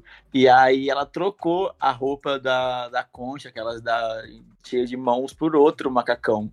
E eu falei, por que, que ela fez isso? Aquele macacão era perfeito. Beehive inteiro em peso batendo ela, nela na saída do show. Júlio teve que trabalhar bastante. Então, né, e nesses 46 looks, né, a Beyoncé utilizou aí nesses 21 shows realizados na Europa, né, passando pela Suécia, Bélgica, Reino Unido, França, Espanha, Alemanha, Holanda e Polônia, né, onde a Beyoncé aí arrecadou 154 milhões, bilhões de dólares, né, gente? Não, milhões, eu não tô louco. B é só de Beyoncé. Né, o que equivale aí a quase 750 milhões de reais. Olha a fortuna que essa mulher já tá levando, né? Só em 21 shows. Além disso, a Beyoncé vendeu mais de um milhão de ingressos para os seus shows, né, para fazer nessa leg europeia. E ela é a maior turnê solo, né, de uma artista feminina que aconteceu na Europa. Então assim, ela é o momento por lá. Né? Em um único show no State de France, a Beyoncé ela quebrou o recorde e se tornou a primeira artista feminina na história né, a a maior arrecadação monetária né, totalizando aí 10, mais de 10 milhões de dólares, né, só em aí um único estádio. Né, e durante todos os dias a Beyoncé incentivava o comércio local, né, do local onde ela estava fazendo o show. Né, então a equipe ali dela saía pela cidade, via resta pequenos restaurantes ou lanchonetes que precisavam de apoio financeiro e a associação dela, né, a fundação, dava ali algum apoio. Inclusive teve até um aí da Inglaterra que virou noticiário. Então assim, a gente vê a Beyoncé, ela tá impactando de todas as formas né, na sociedade, na música, inclusive, né, Beyoncé virou aí até notícia no Jornal Nacional, em vários noticiários, né, porque no primeiro show dela, né, ali em, na Suécia, a Beyoncé ela causou um impacto na economia, né, ela foi responsável por um aumento de dois terços da inflação, né, da, da cidade, porque né, com a procura dos fãs em ver o primeiro show da turnê, né, os valores de hotel, alimentação, tudo se elevaram e né, trouxe um impacto na economia para a gente ver o que essa mulher é capaz de fazer. É, a Beyoncé, ela é o momento e sempre foi. É, e apesar né, das grandes expectativas de nós brasileiros em ter a turnê, né, na vinda da Beyoncé para América Latina, estamos incertos, né? Só rumores, só rumores né? Gente falando, jornalista falando que é certo, que está em negociação. Tem empresas que vendem ingresso fazendo publicação sobre a turnê, né? Causando mais alvoroço ainda. Mas a gente não tem certeza o que vai acontecer. Né? Enquanto nós aqui, né, réis mortais, não conseguimos ir, a Beyoncé tá aí, né, sendo artista dos artistas e levando uma porrada de famoso para assistir ela. Né, de brasileiro já teve Ludmilla, Glória Groover, a Isa, Marcos Magela, então assim, fora os artistas internacionais, né? A Kesha, Liso, Mega Thee Stallion, Selena Gomes, Dua Lipa, Leonardo DiCaprio. Assim, a Beyoncé tá fazendo um tapete vermelho de famosos para assistir ela. Exatamente. Meninos, quando vocês foram, vocês encontraram algum famoso, além do Jay da Rumi que vocês já citaram lá em cima? Não, não me lembro. Assim, não, a gente não encontrou. Não só, chegou só a ver a Ludmilla em Amsterdã? Acho que a gente viu ela só no, no, no For Honey, mas assim, bem, bem, bem de longe. Mais perto assim mesmo foi o Jay-Z e a, e a Rumi. Vi bastante influência brasileira, mas eu não falei não. Ah, como qual é o nome daquela menina que você começou a falar? Eu nem lembro. Eu sei que a da a Juju? Juju? Não é Juju. Ah, eu não lembro, era uma influência brasileira. Eu, é que eu conheço, não sei de nome, mas eu vi bastante o cabeleireiro da Sabrina Sato. É que eu não sei o nome do pessoal, mas eu sabia que eles eram famosos, brasileiros, mas é, a maioria do nome eu não sei. Uhum. Eu falava, ah, aquele ali faz cabelo da Sabrina Sato. Eu vi um outro que era. que é o cabeleireiro da Bruna Marquezine também, que é Henrique, alguma coisa. É que eu não sei o nome do pessoal uhum. muito assim, né? Que eu não sigo, mas eu, eu, eu vejo pelos histórias dos artistas assim. E, meninos, teve alguma coisa, alguma parte do show vocês sentiram falta é, nessa leg? Alguma música que achou que ela poderia introduzir? Algo que já teve em outra turnê que nessa não teve? Uma coisa que eu senti muita falta nessa turnê foi Spirit. Eu acho que ela deveria ter tirado o OnePlus One e colocado Spirit. Essa é, é a minha, minha vontade. E a Daisy? Uhum. Eu, eu, a Daisy tá perfeita, como tá.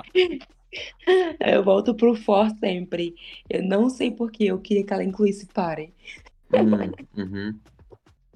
Gente, Pare é uma das minhas músicas favoritas. Minha também, por isso eu queria. É que eu acho Daisy. que ela tem que fazer que ocupava os meus, os meus gostos. Oi. Continua aqui no nosso pod, que semana que vem, no, no próximo episódio, a gente vai falar de For, tá? Então, não, Agora... não larga a gente. Continua aqui com a gente, que a gente vai, vai falar sobre For aí pra você ficar ouvindo à vontade, já que você ama tanto. Ah, eu, eu sou cadelinha do For. Eu sou muito, muito, muito. Se bem que eu senti também muita falta de músicas do Beyoncé eu também senti falta do, do Beyoncé. É o meu álbum favorito, tava falando com, com, os meninos antes da gente iniciar o pod, né? que de, de todo o álbum só tem duas faixas. Pois é, eu acho que ela poderia trabalhar muito mais. Gente, do Lemonade que ela só cantou Formation. Exatamente. Ah, é? Esquecido no churrasco, Lemonade. Não, mas vamos combinar, ele teve um ator só pra ele, né? É. Isso é verdade. Beyoncé não teve Todas as músicas teve, teve performance televisionada. É, dá pra entender. Ele tem que ficar realmente no churrasquinho da família. Agora, tadinho, o Beyoncé, não, como é, que- é... Esqueci o nome do álbum agora, meu Deus, que fã que eu sou.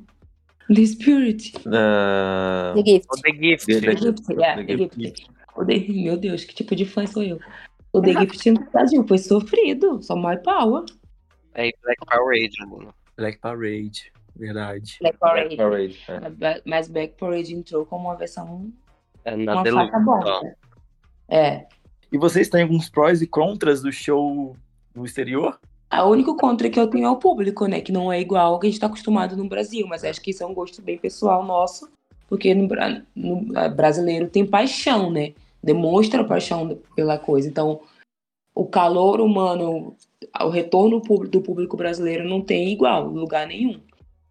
Mas, ao mesmo tempo, o conforto o do outro conforto lado é é, muito fala bom. muito mais alto. Assim, é. fazer um comparativo, vocês já foram aqui no Brasil em algum show da Beyoncé quando ela passou por aqui ou de algum outro artista internacional? Sim. Fomos no dela. Fui no 2 no Morumbi. Gente, eu tô com muita inveja de vocês. Então, fazendo assim um comparativo de infraestrutura, né, de da organização de fila, credenciamento, colocar o pessoal dentro do estádio, onde que é melhor, aqui no Brasil ou lá fora? Olha, em questão de organização, aqui ficou um pouco a desejar também. É, Ai, dos sério? seis shows que nós fomos, o único que foi organizado, assim, do início ao fim, foi o da Polônia. De resto, foi, assim, bem desorganizado. É, a Em que- Polônia é uma cidade bem. Como é que fala? Bem. Ai, organizada, né? Digamos assim, bem estruturada. Sim, sim, sim, é uma cidade grande. Ah, mas, enfim, Europa, eu acho que é um ótimo lugar para É, a, a- a equipe que, na verdade, que estava desorganizada, estava despreparada. Mas eu acredito, se eu fosse aconselhar alguém para buscar conforto, os, os shows da Alemanha são os melhores, porque são mais calmos. Mas me falaram que em Frankfurt foi uma bagunça. Mas o Wonderwall em Berlim, quando a gente foi, foi perfeito. Uhum. Parecia que eu estava indo numa, numa, numa festa na Sapucaí, num camarote Sapucaí VIP. As Nossa. pessoas só faltavam levar pra colocar lá no palco junto com ela. Vocês estão Mas- morando aonde aí? Desculpa. É, eu moro, eu moro na Irlanda e a Daisy em Luxemburgo. E Vocês moram há muito tempo fora do Brasil? Sim, estamos a Daisy em quase uns 10 anos. Nove. 9 anos, eu há 7, 8 anos. Chique. E se gente, tiver show no Brasil, vocês voltam.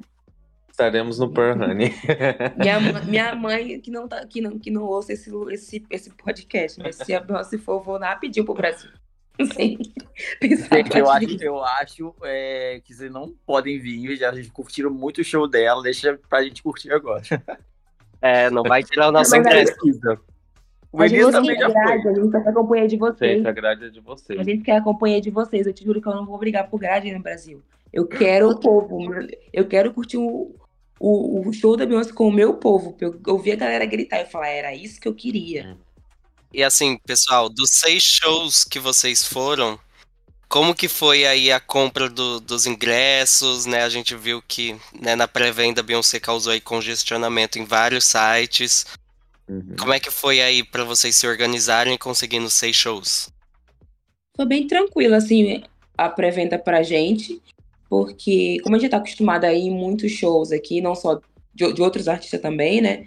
E participar de pré-vendas, então a gente sabia o horário de entrar, tinha as, as técnicas, né? As saídas.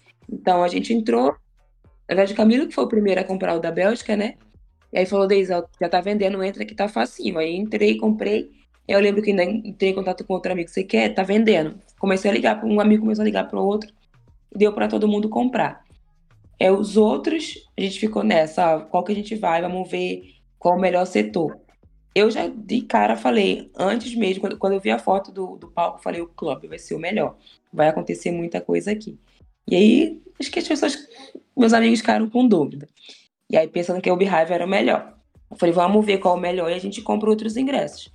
E aí foi o que nós fizemos e acabamos dando uma bela de uma sorte, porque conseguimos comprar o ingresso mais barato do que foi na pré-venda depois. Ó. Oh. Mas todos os ingressos vocês compraram pelo site oficial ou vocês compraram ali naqueles sites que fazem revenda? Todos pelo site oficial. Pelo site oficial, sim. Aqui, aqui foi o Ticketmaster. É, e é, vocês... não, dá, não dá pra confiar na revenda porque você pode não conseguir entrar, tá? Então eu tenho muito medo. Olha. Ainda mais quando é pacote VIP. Inclusive, pessoal que for comprar os ingressos, caso a Beyoncé venha para o Brasil, não caiam em golpes de ai, já está vendendo. Gente, não está vendendo, não tem nada confirmado no Brasil. Então, se alguém te oferecer o ingresso da Beyoncé no show do Brasil, não compre. Ok? É, aí, Estamos combinados. Aqui, faremos um podcast e aí sim vocês podem comprar. Isso, e nós já estamos vendo... site oficial. Exatamente. Nós já estamos vendo que nossos amigos aí, Swifters, né, passaram com a venda dos ingressos dela por aqui, briga com cambista, então assim, não vamos comprar com cambista. Vamos acabar Evita. com essa máfia. Evita. É, eu, eu acredito para acabar é só assim, é só a galera não comprar. E eu dou um conselho para vocês, se vocês não comprar, não conseguirem comprar pelo site oficial, não dê dinheiro para cambista, porque sabe o que vai acontecer? O ingresso vai ficar muito mais barato e eles vão ser forçados a vender de última hora ou vão perder o dinheiro. Uhum. Ou vão ter que voltar os ingressos, né, para a empresa que, né, oficial Exato. que vende, aí eles vão disponibilizar novos lotes. Então, assim, tem como acabar com essa máfia, galera. É só não comprar deles. É, não, não entrar em desespero, porque dá para você. Não se desesperem. Não se desesperem. Teve um, um, um, um show que a gente foi que a gente não, não de Amsterdã, a gente só tinha para uma data. E aí nós decidimos comprar para o segundo dia de última hora, compramos no, ticket, no Ticketmaster, no site oficial, e pagamos mais barato. Show, galera. Podemos esperar aí mudanças para as próximas legs ou algum palpite de troca de estrutura do show? O que, que vocês acham? Eu acredito que para a próxima leg, pelo menos, ela vai incluir algumas músicas e retirar outras. É... O palco eu acredito que ela não mude, porque funciona muito bem. Uhum. Ela consegue, como eu falei no início, ela consegue chegar em todos os setores, assim, ter um contato mais próximo. Então, não acredito que o palco mude, mas as músicas eu acho que o setlist vai mudar sim, vai passar por uma reforma. Ah, eu espero que não, viu? Mas eu gosto do jeito que. Não, eu acredito que pro Brasil ela vá desse jeito. Mas já fala-se de uma nova leg europeia. Sim. Então, se acontecer, vai, vai mudar. Bom, só saberemos quando confirmado aqui no Brasil, né, galera? Estamos chegando aqui no fim do nosso episódio, que está tão gostosinho, mas infelizmente temos que acabar. E antes de tudo, no episódio passado nós deixamos algumas enquetes lá no Spotify, a gente vai ver aqui quais foram os resultados. É, a primeira enquete era qual o seu single favorito da era AM Sasha First? E com 29% dos votos lá no Spotify, quem ganhou foi Diva. Quem gosta de Diva aqui? Ah, eu, eu amo. Diva. Arrasaram. Gente, e a outra pergunta foi: qual o top 3 do álbum? A gente teve várias respostas. A Larissa Costa falou que o top 3 dela é If I Were a Boy, Sweet Dreams e Broken Hearted Girl. O Juni Carter. Posto. Pois é, menino. O Juni Carter disse Diva, Eagle e If I Were a Boy. E o Augusto disse Ave Maria, Smashing to You e Sweet Dreams. Então, algumas dessas músicas aí estão na turnê, pelo menos a batidinha delas, então vamos ficar todo mundo atento aí que se organizar direitinho, todo mundo consegue ouvir a música que gosta dessa turnê, que virá para o Brasil em nome de Jesus. E tudo certo. Bom, gente, muito obrigada a todos vocês que escutaram a gente até agora. aos nossos convidados queridíssimos, que vocês vão ainda a muitos shows da Beyoncé e de outros artistas que vocês gostam. É, aos meus amiguinhos lindos, Elias e João, faladores perfeitos. e que estão aqui comigo todos os podcasts, que vocês também não aguentam mais ouvir as nossas vozes. Se você ainda assim quer ficar mais por dentro das novidades, não só do podcast, mas também do Instagram, do Twitter. Siga o Beyoncé Brasil nas redes sociais. Não deixe de seguir. A gente tem grupo no Telegram, a gente tem vários avisos muito legais e vocês não podem ficar de fora. A gente também queria agradecer o nosso querido diretor e produtor, Tiago. Desculpa, Tiago, de novo. Mais uma semana seguida pedindo desculpa a ele. O incrível editor que tem vários outros podcasts de vários outros artistas. Então, se vocês gostam de conteúdos assim, procurem ele lá no Instagram, arroba Tixverso, T-H-I-X-V-E-R-S-O. Anotem, ele é um ícone. Vão procurar lá mais informações sobre eles, aos nossos amiguinhos. Por que eu tô falando tudo diminutivo? Que saco! Aos nossos amigos, grandes amigos que já estiveram cara a cara com Blue Ivy. Eu estou falando amiguinhos. Essas pessoas maravilhosas, Daisy. E Camilo. Ai, o, espi o espirro me cortando. Daisy e Camilo. Vocês ainda têm conteúdo da B no, no feed, no story? Vocês é o que mais postar? Tem. ah, então, gente, sigam eles. Eu ainda eu tenho que postar alguns vídeos que algumas pessoas até vim, que vieram, acredito que seja de vocês, também pedir para mandar vídeos. E aí eu, tô, eu tenho que postar ainda, que tem muito vídeo que eu não postei. Eu quero fazer um agradecimento também pra galera que eu conheci, os fãs que tava numa vibe muito boa nos shows, dançando e curtindo. Eu falei que ia fazer esse agradecimento colocando vários videozinhos, então vou soltar alguns conteúdos ainda. Mas eu não, não, não sou de fazer conteúdo nenhum, a não ser sobre ela. De jogar uhum. vídeos, essas coisas, porque eu não, não sou blogueira, não tenho talento, mas eu tô sempre compartilhando, seja coisas até que vocês mesmos postando coisas que vocês postam ou conteúdo meu de show, mas na, só por, por diversão mesmo. Então não espere nada profissional da minha parte que não vai ter. Profissional deixa com a gente, hein, gente? Arroba Beyoncé Brasil com no Instagram. Beyoncé Brasil no Twitter. Não deixe de seguir a gente. Gente, eu amei estar aqui com vocês. Muito obrigada por terem topado gravar esse EP especial da Leg Europeia da, da Renaissance com a gente. E não deixem de ouvir o próximo episódio e os anteriores também, se você quer saber tudo sobre a Bay. Um beijo grande, gente. Até a próxima. Um beijo, obrigada. Beijo. Beijos.